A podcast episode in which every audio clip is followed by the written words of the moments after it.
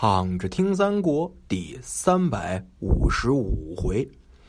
上回呢，咱们说到这张温呢，呃，向这个蜀国呢发难啊，问了很多呢刁钻的问题，都被秦密呢给回答上来了。那这个时候呢，呃，秦密一下子呢，以他的这种言语清朗，问答如流啊，这满座皆惊啊，震惊四座。但是张温呢，这么一看也一时语塞，没法回答。那秦密呢就说了：“说先生是东吴的名士，既然呢以天事下问，必能深明天之理。啊，说你问我天的问题，那你一定知道天是怎么回事儿。啊，说昔混沌既分，阴阳剖判，轻轻者上浮而为天，着重者下凝而为地。”是吧？说氢气往上飘成了天啊，那个呃重的往下凝结成为地啊。至共工氏战败，怒创不周山，天柱蛇，地为绝，天倾西北，地陷东南。那我就想问了，说天既然是轻轻而上浮，它怎么能够倾斜到西北边呢？又不知除了青青之外，天是什么事物？哎，还希望先生您能教我。张温一听是无言可对，这怎么回答？他那意思是什么呢？他说天倾西北，对吧？这天往西边倾斜，陷于东南，地陷于东南。那意思我们这是啊。高级的，你们那是低级的。就问他们这是为什么？张温呢无言以对，于是呢就避席而谢之啊，那就是推辞嘛。推辞说：“哎，没想到啊，这个蜀中多俊杰呀！刚才呢听到这个讲论的内容，使我是茅塞顿开呀。”孔明呢害怕张温羞愧，于是呢就好言相劝啊，说。席间问难，皆细谈耳。啊，说这喝酒酒席之间这些谈话，无非呢就是说笑话。啊，说您深知安邦定国之道，何在唇齿之细哉？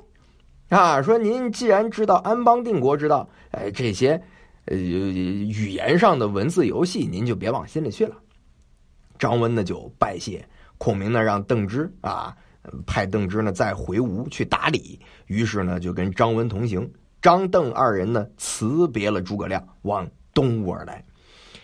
却说吴王这边看到张温入蜀未还，就把这文武百官聚在一起商量了。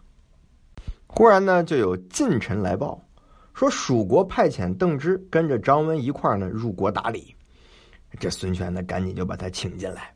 张温呢就拜于殿前，啊，备称后主孔明之德，就连连称赞刘禅跟诸葛亮啊，想要永结盟好。特遣邓尚书又来打理，孙权呢特别高兴，于是呢就设宴款待。孙权就问邓芝了，说：“如果吴蜀二国是同心灭魏，得天下太平，二主分治，岂不乐乎？”邓芝不卑不亢。说天无二日，民无二王。如果灭魏之后，魏是天命，所归何人？是吧？意思打我们把魏灭了，还不知道到时候谁当老大呢？但愿呀，为君者各修其德，为臣者各尽其忠，则战争方息耳。意思就是到时候事情天下归谁，说不定。哈哈。那么当君主的呢，就得好好的当这君主；那当臣子的意思，被打败的那一方呢，你就好好当你的臣子。那这样呢，就不会有战争了。孙权大笑说：“君之诚款，乃如是也。”啊，说你说的这话对啊。于是呢，就派厚礼啊，赠这个呃等职啊，让他呢还蜀。自此呢，吴蜀通好。这消息呢，就传到了魏国。这个曹丕一听是大怒，说：“吴蜀联合，必有图中原之意。我们先伐谁？啊，咱们先打谁？于是呢，就召集文武商量呢，起兵讨伐。呃，他要讨伐吴国。这个时候呢，大司马曹仁啊，这太尉贾诩呢，都已经去世了。百官当中呢，有一个叫辛毗的啊，他呢是侍中，哎，出班来奏说：中原之地土阔民稀，而欲用兵未见其利。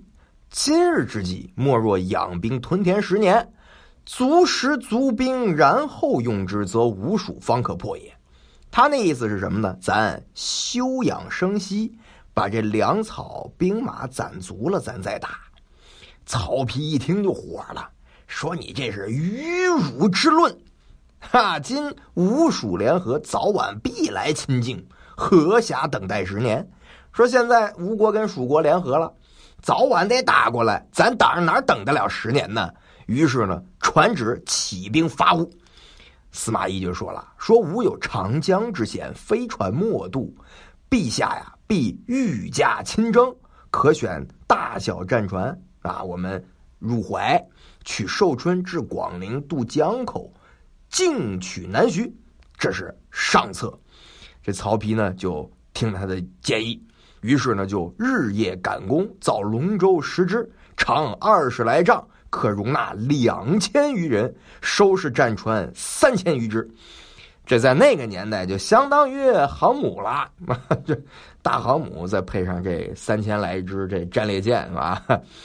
在魏黄初五年秋八月的时候呢，汇聚大小将士，令曹真呢为前部，张辽、张合、文聘、徐晃等大将先行，许褚、吕虔为中军护卫，曹休殿后，刘烨、蒋济为参谋官。啊，前后水陆军马三十余万，克日起兵，封司马懿为尚书仆射，留在许昌，凡国政大事必。接听司马懿的决断，那么大兵已起，后事如何呢？咱们下回接着聊。